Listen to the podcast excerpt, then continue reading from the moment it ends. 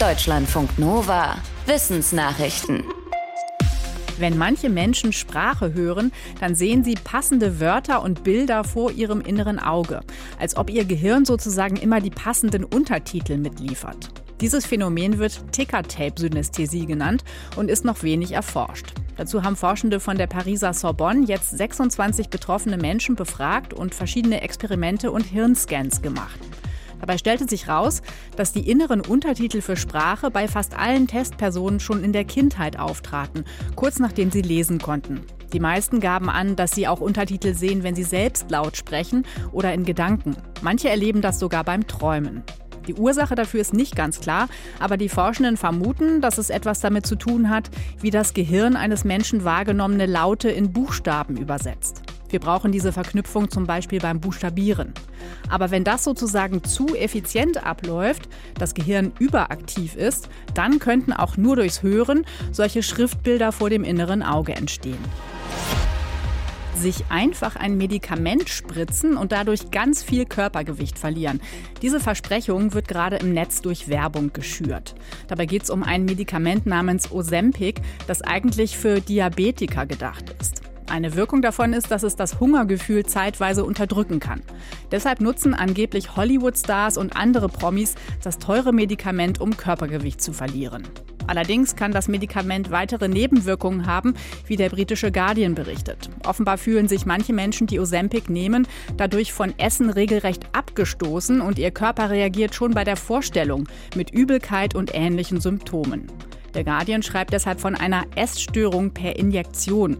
Forschende sagen außerdem, dass der Abnehmeffekt nicht lange anhält. Tests haben gezeigt, dass Menschen ohne eine Änderung ihres Lebenswandels schnell wieder zunehmen. In Deutschland ist das Medikament nur für Menschen mit Adipositas zugelassen, also für Fettleibige, und muss ärztlich verschrieben und therapeutisch begleitet werden. Wegen der Erderwärmung wird daran geforscht, ob es irgendwelche Tricks gibt, wie die Erde sich doch nicht so stark aufheizt. Eine Idee ist, man könnte vielleicht irgendwie die Sonne abblocken. Bei großen Vulkanausbrüchen früher war es so, dass die Asche den Himmel so stark verdunkelt hat, dass es auf der Erde kälter wurde. Jetzt haben US-Forschende der Uni Utah dazu eine neue Idee. Sie sagen, man könnte Mondstaub nehmen und ihn weit weg von der Erde in eine Umlaufbahn zwischen die Erde und die Sonne bringen. In ihrer Simulation war das am effektivsten, um die Erde zu verdunkeln. Die Forschenden sagen, wenn man den Staub weit von der Erde entfernt verteilt, braucht man weniger, um große Effekte zu haben. Aber die Forschenden sagen auch, dass das erstmal nur eine Simulation ist. Sie haben nicht untersucht, wie realistisch es ist, Mondstaub für so eine Aktion abzubauen. Andere Forschende warnen davor, solche Projekte zu ernst zu nehmen, auch weil das Verdunkeln der Erde gefährliche Nebenwirkungen haben könnte. Schlaue Bots, die mit Hilfe von künstlicher Intelligenz eigenständig Texte schreiben, sind gerade ein großes Thema, weil Tech-Firmen immer mehr dazu bekannt geben, was diese Bots alles können. Es gibt zum Beispiel ChatGPT von der Firma OpenAI und auch Google hat einen Chatbot entwickelt, der heißt BART.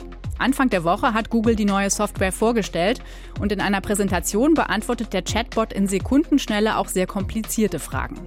Aber wie sich jetzt rausstellt, ist dabei ein ziemlich peinlicher Fehler passiert, denn der Chatbot hat eine der Fragen falsch beantwortet. Die Frage war, von welchen neuen Entdeckungen des James Webb Weltraumteleskops kann ich meinem Kind erzählen?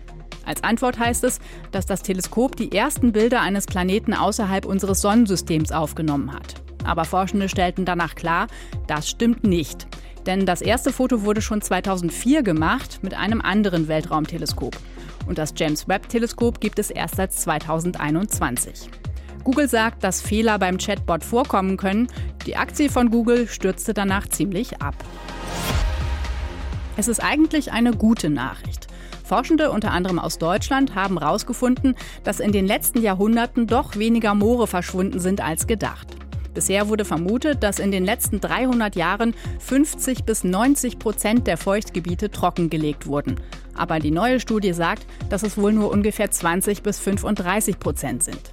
Aber beruhigend ist das laut den Forschenden trotzdem nicht, denn auch wenn die Fläche kleiner ist als angenommen, sind die Folgen riesig. Denn Moore sind noch viel wichtiger als Bäume, um CO2 zu speichern. Und sie filtern auch Wasser. Die Studie zeigt, dass vor allem Moore in Europa, den USA und in China trockengelegt wurden. Und zwar meist, um daraus Ackerland zu machen. Die Forschenden schreiben, wir sollten alles dafür tun, die Feuchtgebiete, die es noch gibt, zu schützen. Wenn in der Forschung Versuche mit Mücken gemacht werden, dann müssen sich auch Menschen stechen lassen. Sie müssen zum Beispiel ihre Unterarme in Versuchskästen reinhalten und dann wird untersucht, wie oft sie gestochen werden. Forschende der US-Unis Rice und Tulane haben jetzt aber Mückenversuche mit nachgebildeter Haut gemacht und sie sagen, das funktioniert auch. Statt Haut wurden sogenannte Hydrogele verwendet, also eine wabbelige Masse, die wie Wackelpudding aussieht. Diese Masse wurde mit Blut getränkt und dann wurde beobachtet, wie die Mücken sich verhalten, je nachdem, was für ein Antimückenmittel auf der Wabbelmasse drauf war.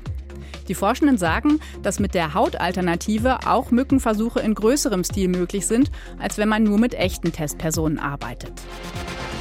Deutschlandfunk Nova